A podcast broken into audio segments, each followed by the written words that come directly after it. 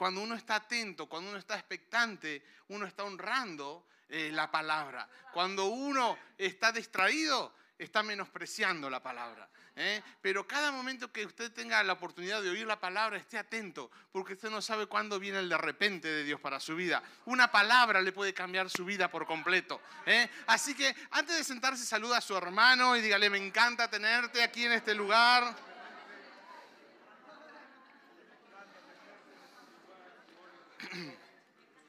Eh, qué bueno, nos estamos preparando. ¿Cuándo se están preparando para Somos? ¡Uy! Buenísimo, ¿eh? Somos va a estar, eh, ya, ya, está, ya estamos expectantes, ya estamos creando ambiente. Usted invite a personas, ¿eh? todavía hay entradas, usted compre, reserve las entradas. Eh, va a ver cómo, cómo usted va a salir bendecido cuando invite a alguien. Decía Jordi, gracias también por la ofrenda, muy buena la ofrenda. La verdad que es así. ¿Eh? Eh, nosotros eh, somos, hoy el pastor hablaba de los embajadores del cielo aquí en la tierra. Somos la extensión de Dios aquí en la tierra. Entonces la gente nos está buscando a nosotros, nos necesita a nosotros. Si la iglesia se calla y se queda en las cuatro puertas para adentro, ¿qué solución va a tener el mundo? ¿Qué luz? Es como quien enciende, la palabra dice, quien enciende una luz en una habitación y la mete debajo de la cama o la esconde. ¿Para qué sirve? Para nada. ¿eh? Entonces la iglesia estamos para ser puesto en alto y alumbrar.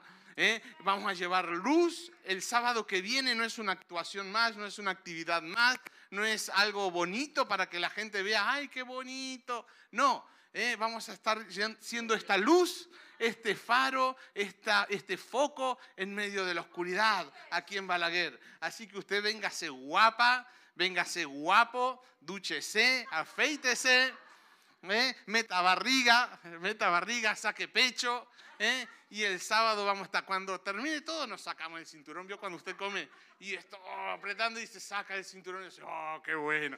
Después va a estar así, cuando termine todo.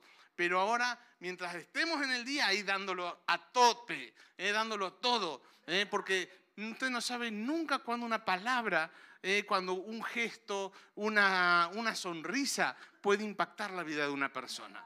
¿eh? Y una palabra de Dios puede cambiar, transformar vidas enteras, familias enteras. ¿Cuántas familias tenemos hoy aquí con testimonio? Desde que escucharon la palabra de Dios, su matrimonio fue restaurado, su economía fue restaurada, ¿eh? su, su, presente fue totalmente cambiado para un futuro de gloria, un futuro ¿eh? de bendición.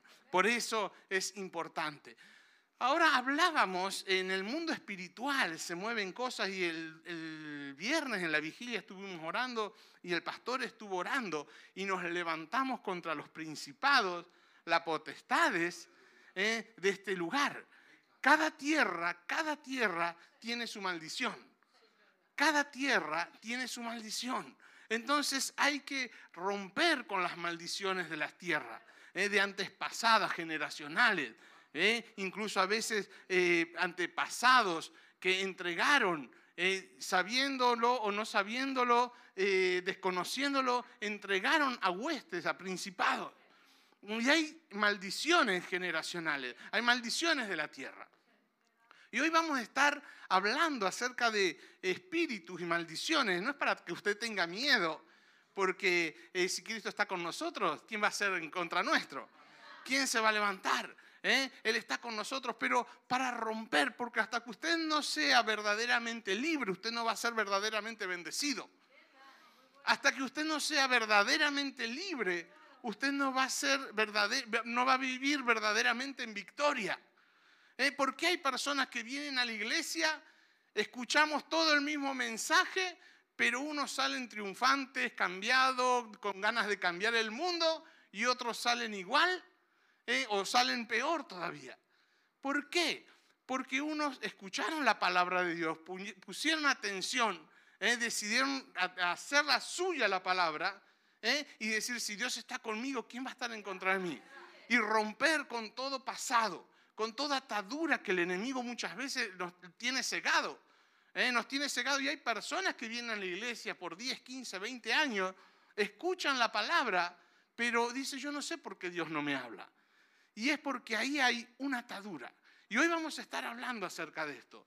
¿eh? Y cómo romper estas ataduras para ser verdaderamente libre y verdaderamente bendecido y vivir de gloria en gloria y de triunfo en triunfo. Porque la iglesia fuimos para vivir de gloria en gloria y de triunfo en triunfo, no de derrota en derrota y de fracaso en fracaso. ¿eh? Esta iglesia, prepárese, porque vamos a llegar a niveles a niveles que ojo no vio ni oído yo, son las cosas que Dios tiene preparado para este lugar.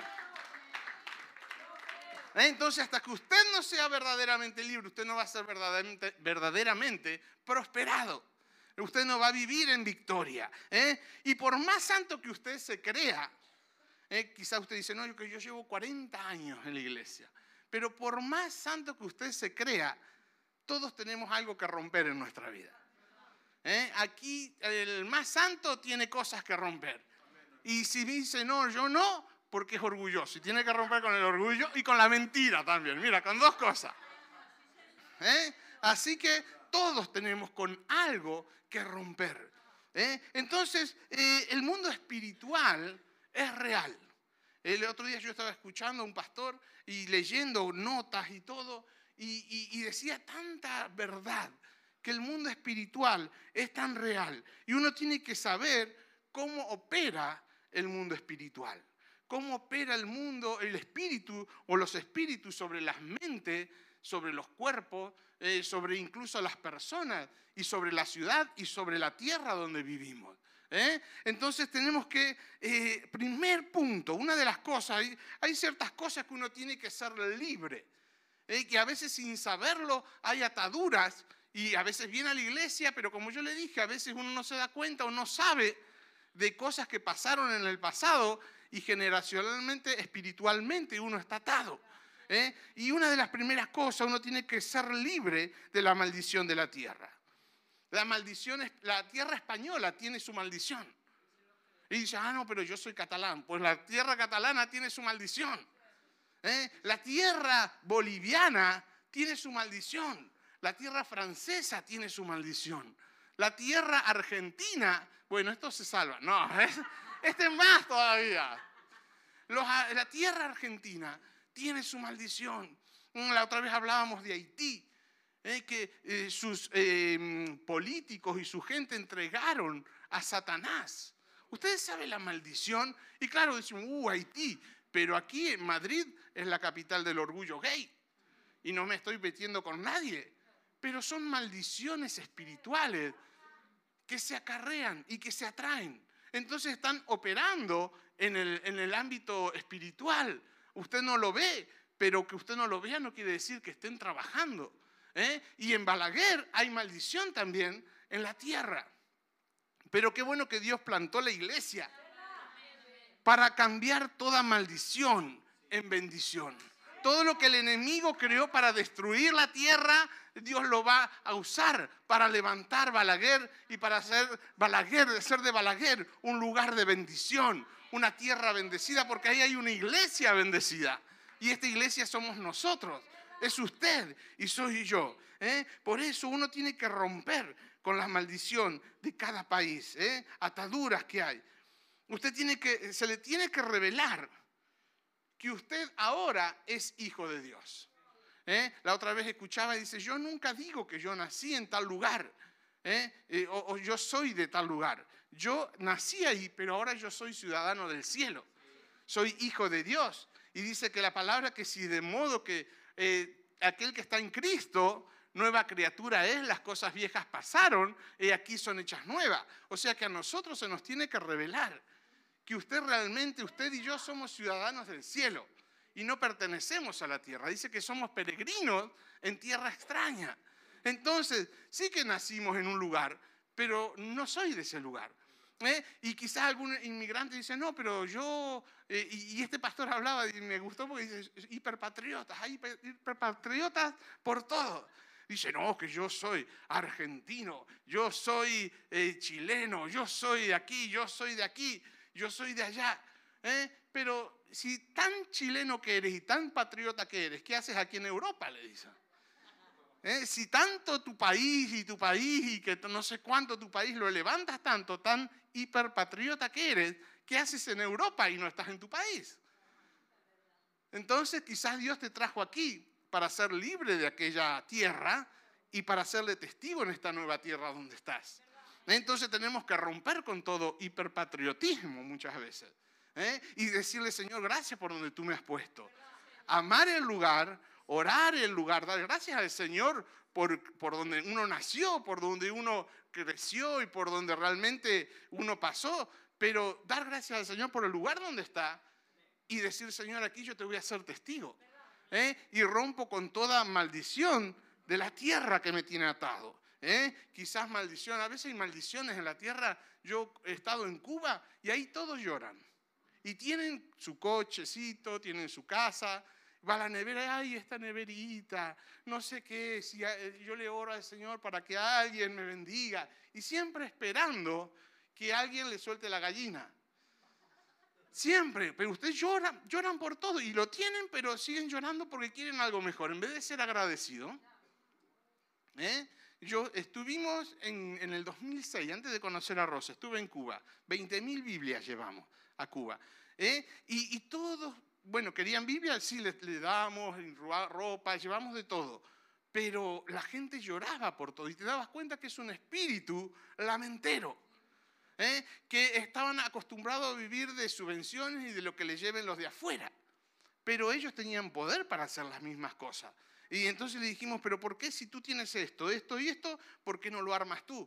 No, porque estamos esperando a ver qué tal y lo tenían ahí.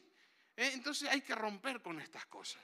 Hay que romper con maldiciones que la tierra mismo nos pone encima. ¿eh? Así que eh, una de las primeras cosas es romper con la maldición. La segunda, de la tierra. La segunda, la maldición de la familia.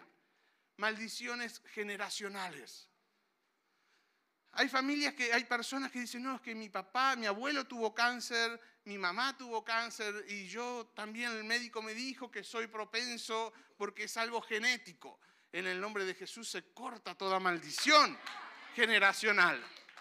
¿Eh? Se corta toda maldición generacional. ¿eh? Toda maldición que la familia viene acarreando. Quizás incluso hablaba con personas que sus abuelos habían hecho pactos con Satanás ¿eh? y espíritus se habían entronado en la familia y pasaba de una generación a otra, a otra, a otra. ¿eh? Quizás si usted vivió esto, usted tiene el poder en el nombre de Jesús de cortar con toda maldición ¿eh? generacional que ata a la familia.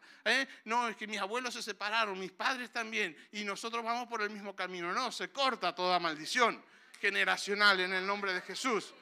No es que mi, padre estaba en droga, yo luché con el alcohol, con las adicciones y mis hijos van por el mismo camino. Se corta en el nombre de Jesús. Hasta aquí usted le tiene que decir, hasta aquí llegaste. ¿Eh? Este espíritu de destrozar la familia, de separar los matrimonios, de, eh, suicidio.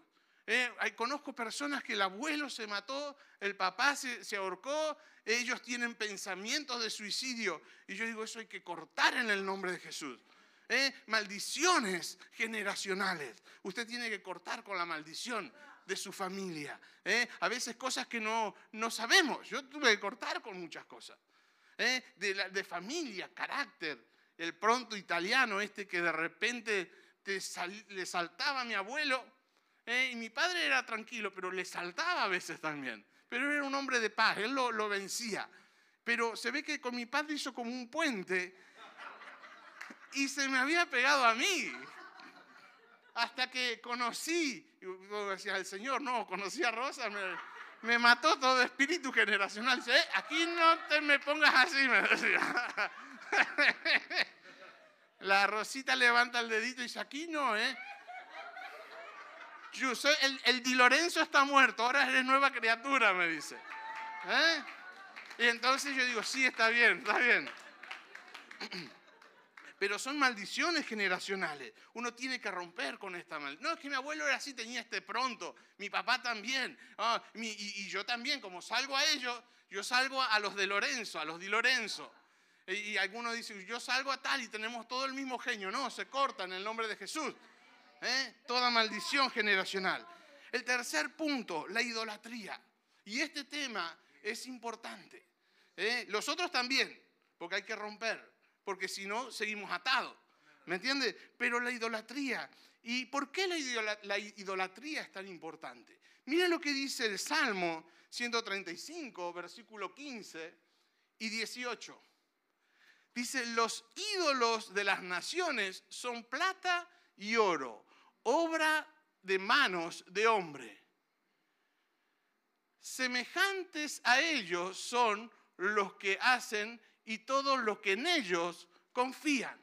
¿Eh? Aquí está hablando el salmista, no sé en cuál de los versículos eh, sale que dice, tienen ojos y no ven, tienen boca y no hablan, tienen oídos, tienen boca y no hablan, tienen ojos y no ven, tienen orejas y no oyen, tampoco hay aliento en sus bocas. El 18 ponlo de nuevo, por favor.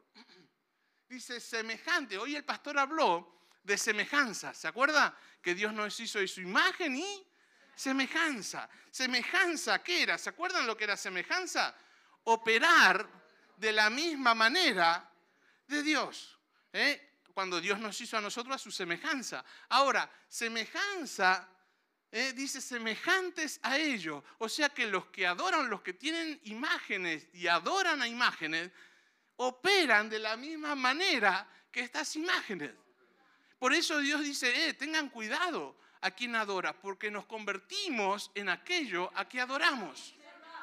¿Eh? Entonces dice, los que adoran la imagen, hay gente que adora sus casas, hay gente que adora el coche, hay gente que adora su cuerpo, hay gente que adora eh, su trabajo, el dinero, incluso imágenes. Ahora dice, tengan cuidado porque semejante a esto van a operar entonces espíritus se apoderan de, personas a través, porque adoran estas cosas.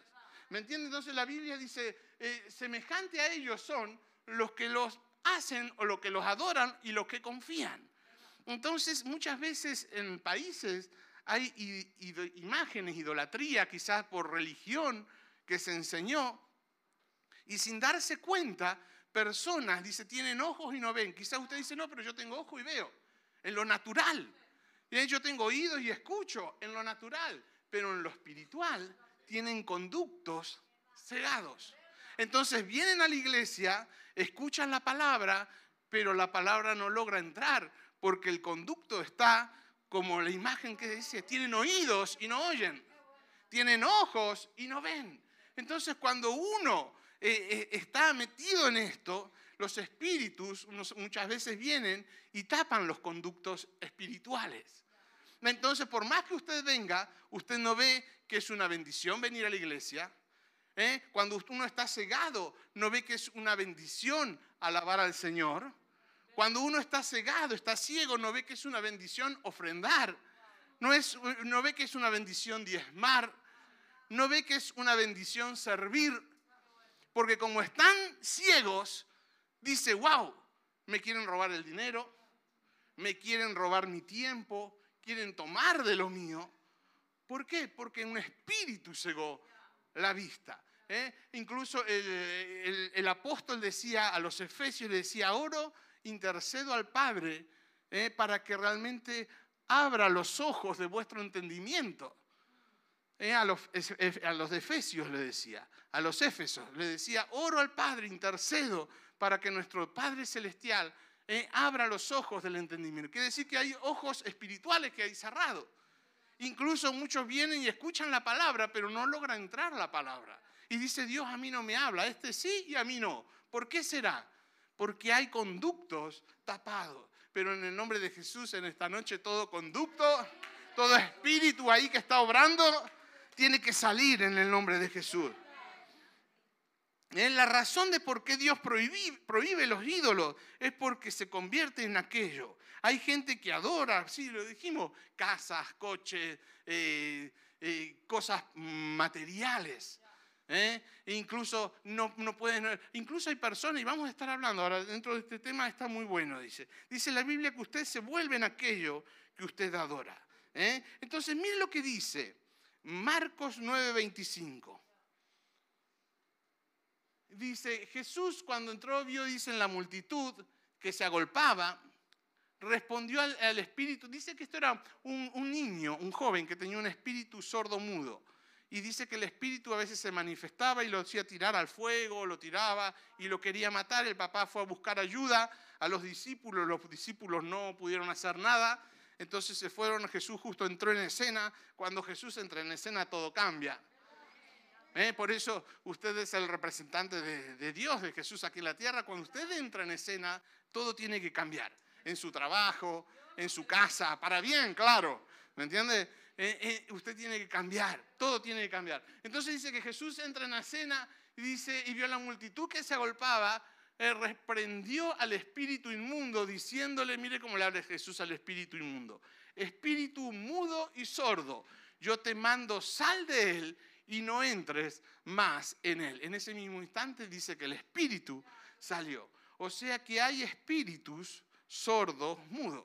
Y lo que decíamos, quizás usted no está naturalmente sordo y no, yo escucho bien, hablo bien, pero espiritualmente hay espíritus que cuando vienen a la reunión y empezamos a alabar, hay personas que están siempre con la boca callada.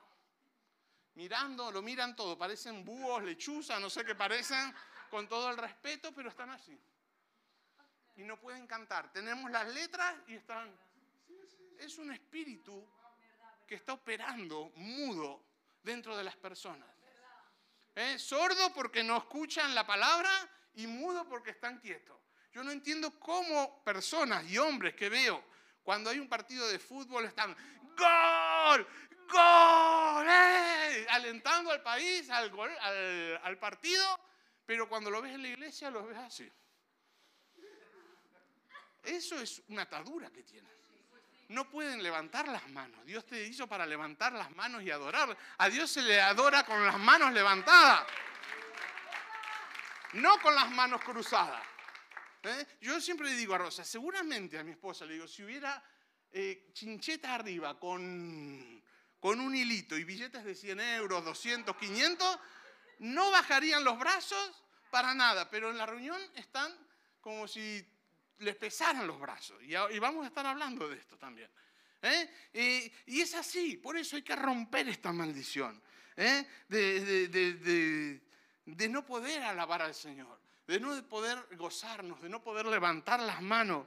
¿eh? Entonces dice que Jesús habló al espíritu sordomudo y fue libre en el nombre de Jesús. Ahora, usted tiene que saber que no solamente hay un espíritu sordo o hay un espíritu mudo o hay un espíritu que no te deja hablar, oír, ¿eh? porque tenemos eh, bueno, los cinco sentidos.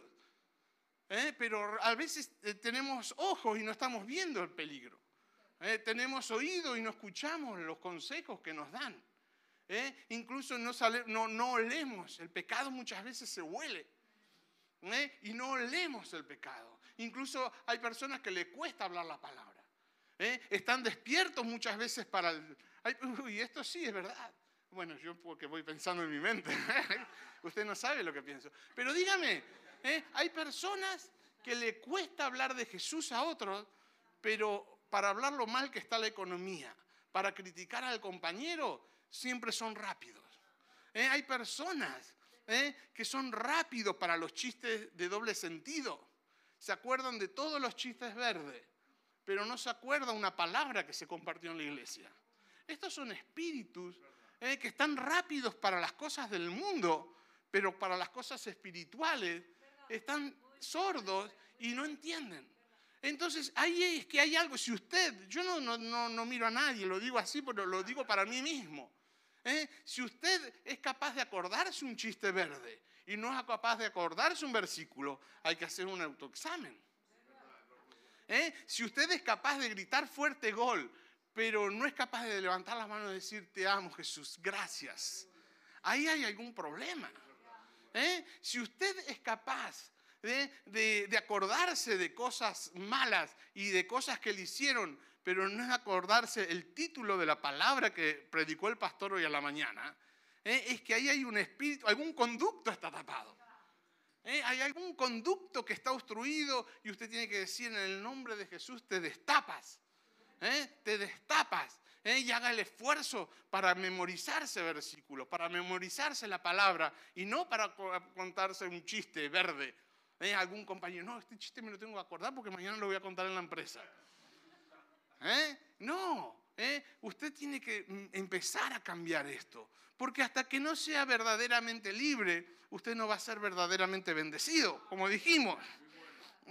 Y es así. ¿eh? Y entonces, ahora, no hay solamente un espíritu que, de ceguera, no solamente hay un espíritu de audición, ¿eh? no solamente hay un espíritu de, mudo, de sordo mudo, sino hay un espíritu que Jesús tiene que reprender también, y es el espíritu de la mano seca.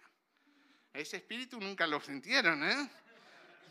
Mira, mire Marcos 3, versículo 1 dice, otra vez entró Jesús, ¿a dónde? Eh, que era la sinagoga, la iglesia. Eh, en la iglesia estaba Jesús. Dice, y había allí un hombre que tenía la mano seca. La mano seca nos habla de cuatro puntos que los que están tomando nota, usted puede, nos habla de la maldición y del espíritu de la mano seca. Son cuatro ataduras y las vemos muchas veces. Por eso nosotros tenemos que ser libres en el nombre de Jesús. El primer punto, la gente de la mano seca es la gente que tiene problema de levantar las manos y adorar a Dios. Lo dijimos antes. Tienen problema de levantar las manos. Dios nos hizo para que le alabemos, para que le adoremos. Entonces tenemos que levantar las manos y decir, Señor, te alabo, te adoro, te bendigo, gracias. Eh, tú eres hermoso. Eh. Por eso usted levante las manos cada vez que pueda, aplauda al Señor. Eh. No lo hacemos a las personas, lo hacemos a Él. Entonces, usted sea libre del espíritu de la mano seca. ¿Por qué? Porque una mano seca no puede. Entonces, la segunda, el segundo punto, la maldición de la mano seca nos habla de la derrota espiritual. Personas que viven derrotado en lo espiritual. Porque una persona con la mano seca no puede batallar. ¿Usted vio algún boxeador que suba al ring, super cacho, un brazo así, este con el bracito así, ¿eh? y que le venga a defenderse con una mano? Es, imposible. ¿eh? Pero por eso hay que romper eh, la mano seca nos habla de, derrota espiritual. Hay personas que viven en derrota espiritual porque tienen el espíritu de la mano seca. No pueden levantar las manos, no pueden alabar al Señor, no pueden batallar. Y dice que Dios adiestra nuestras manos para la batalla. Entonces todo espíritu de la mano seca, aquel que diga, no, yo que soy vivo de derrota en derrota, en esta noche se vale todo espíritu, se marcha el espíritu de la mano seca y usted vive de victoria en victoria. Usted se levanta para defender, enfrentar al diablo de los ataques contra su hijo, contra su matrimonio, contra su vida, contra la iglesia. Ahora cuando en Somos se van a levantar espíritus que van a querer impedir que muchas personas vengan. Pero ahí estamos usted y yo como guerreros, batallando. Él es el que adiestra mis manos para la batalla. ¿eh? En el nombre de Jesús, el Señor es el que adiestra, sí. El tercer punto, y ya vamos a ir terminando. La gente, el tercer punto, el espíritu de la mano seca, es la gente que nunca puede dar. Tiene la mano seca y es una excusa buena para no poder echar la ofrenda. Para no diezmar, no, como tengo la mano, pasa al ofrendero, intenta, tiene el puño más cerrado que la manito de un bebé. ¿Vio cuando nacen los bebés? son, tienen el puño, son lo del puño, de la Virgen del puño cerrado. Le dicen, le decían en Argentina. ¿Eh? Les cuesta dar. ¿eh? Pero en el nombre de Jesús aquí no hay espíritu de mano seca, aquí hay una iglesia dadora, comprometida. ¿eh? Dígale a su hermano, rompo todo espíritu de la mano seca. Ahora, ¿cómo, cómo rompe este espíritu? ¿Cómo se rompe este espíritu? Dando. Ahora tendríamos que levantar otra ofrenda. No. ¿Eh? Pero eh, usted cada vez que pase la ofrenda, rompa, usted diga, no, rompo con el espíritu de la mano seca y yo oh, doy. ¿eh? Para la obra, doy para el reino, sabiendo que el Señor es el que reprende al devorador. Y, y, es eso, y lo que es de Dios es de Dios. Y mi mamá me decía siempre, no sé por qué las madres siempre tienen razón. Dice, lo que no se lo das a Dios, se lo lleva el diablo. Me lo decía así. Lo que no se lo das a Dios, que es de Dios, se lo acaba llevando el diablo. En farmacia, en, en, en todo, en todo. Se lo llevan todo. Cualquier excusa para él es buena para llevárselo. Entonces, antes de que se lo lleven, yo saco lo que es de Dios y para Dios. Ahora, lo que el enemigo, si te queda algo, te lo lleva, pero ya lo de Dios es de Dios. ¿Me entiendes? Entonces, y, como ponemos a Dios, lo honramos, Él, nos bendice. ¿eh? Él nos bendice. Así que rompemos en esta noche con todo espíritu de la mano seca. Y el cuarto punto, y ya terminamos. La maldición de la mano seca es la gente que no puede servir a Dios. La maldición de la mano seca es aquella gente que siente y sabe que tiene que entregarse a Dios y servir a Dios, toma la decisión, están uno, dos, tres meses, pero vuelven de nuevo por lo que sea, vuelven al punto de partida. Y dice, yo no sé lo que me pasa, pero sé que tengo que servir a Dios, me quiero comprometer, pero a los dos, tres meses toma la decisión de nuevo y está un mes y pasa algo con alguien o lo que sea y vuelve de nuevo. Esto es un espíritu que no te deja servir a Dios. Y Dios nos hizo libre para que le adoremos y para que le sirvamos con nuestras manos. Por eso ahora viene Somos y todos aquellos que tengan manos y todos lo que aquellos que quedan pueden servir. Es decir, yo rompo con este espíritu. ¿Eh? En esta noche rompemos con todo espíritu espíritu de la tierra, con todo espíritu familiar, generacional, con todo espíritu que estuvo sirviendo, e incluso eh, sordo, mudo, de idolatría. Muchos dicen, no, que yo nací católico, fui católico, fui eh, eh, enseñado en esto, y quizás todavía hay ciertas ataduras, conductos. En el nombre de Jesús se rompe. Toda idolatría, se rompe toda maldición de la mano seca, se rompe todo lo que el enemigo ¿eh? vino e incluso lo levantó para destruirnos, el Señor lo usa para construirnos en esta noche. ¿eh? Así que póngase de pie y diga, Señor Jesús, gracias, porque en ti soy verdaderamente libre. Hecho fuera todo espíritu de la tierra que me ha estado atando, hecho todo afuera, todo espíritu de mi familia generacional se corta en el nombre de Jesús, toda maldición generacional toda maldición genética, toda maldición que va en el ADN se corta. Tengo la sangre de Cristo. Es una sangre poderosa, Señor. La sangre de Cristo tiene poder. Ahora soy nueva criatura. Las cosas viejas pasaron. Mi mente es una mente nueva, limpia. En el nombre de Jesús. Tengo el número 7 en mi cabeza. Tengo, diga conmigo, tengo el número 7 en mi cabeza. ¿Por qué yo el número 7? El número 7 es el número de la perfección. ¿Cuántos conductos auditivos tiene? ¿Cuántas orejas tiene usted? Dos. ¿Cuántos ojos tiene? ¿Cuántas fosas nasales? ¿Cuántas bocas? ¿Eh? Siete hace el total. ¿Eh? Usted tiene el número 7, la perfección. Ya parezco el pastor Alfredo Dimira. ¿eh? Vaya preparándose que en Semana Santa lo tiene. ¿Eh? ¿Eh? Así que no hay atadura, no hay ligamento, no hay nada detrás. ¿Eh? Pasado, todo queda fuera, lejos, expulsado en el nombre de Jesús. Y usted está listo y preparado para servir a Dios, para adorar al Señor. Dios le ha hecho verdaderamente libre.